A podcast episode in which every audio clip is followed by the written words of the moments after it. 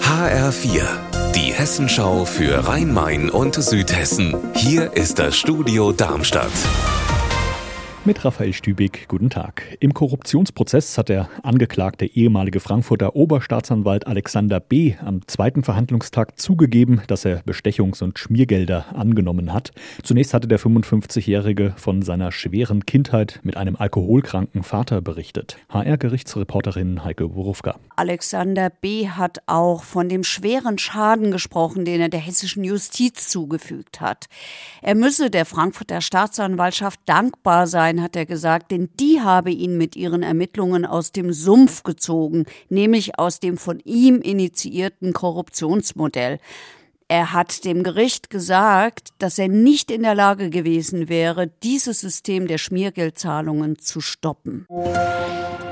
Morgen startet Eintracht Frankfurt ins neue Fußballjahr in der Bundesliga. Die Adler empfangen als Tabellenvierter das abgeschlagene Schlusslicht Schalke 04. Für Eintracht-Vorstand Axel Hellmann dennoch eine besondere Partie. Bei einem Spiel gegen einen absoluten Traditionsverein, der auch mit voller Fankapelle hier ankommt und natürlich äh, einer der Clubs ist, bei denen ich unabhängig von Tabellenständen immer schon morgens dieses Kribbeln habe, weil es einfach ein großer Club ist, weil es ein wuchtiger Club ist, weil es ein ähm, Club ist, gegen den wir schon unglaubliche Duelle hatten.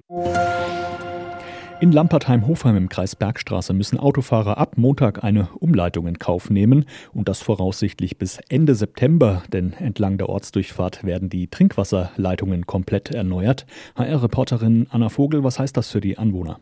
Die müssen sich darauf einstellen, dass die Ortsdurchfahrt durch Lampertheim-Hofheim in drei Abschnitten gesperrt ist. Am Montag soll es direkt losgehen. Wenn es nicht so kalt ist, wird auch schon der Straßenbelag aufgebrochen werden. Für alle, die direkt an der Bahnhofsstraße wohnen, heißt das, sie können erstmal nicht oder nur eingeschränkt zu ihren Wohnhäusern fahren. Aber der Geschäftsführer von Energieried hat mir gesagt, anders ist es leider kaum möglich, denn die Arbeiten an den Trinkwasserleitungen sind zwingend notwendig. Unser Wetter in Rhein-Main und Südhessen. 0 Grad sind es aktuell in Hohenstein im Rheingau-Taunus-Kreis und 0 Grad meldet auch Reichelsheim im Odenwald.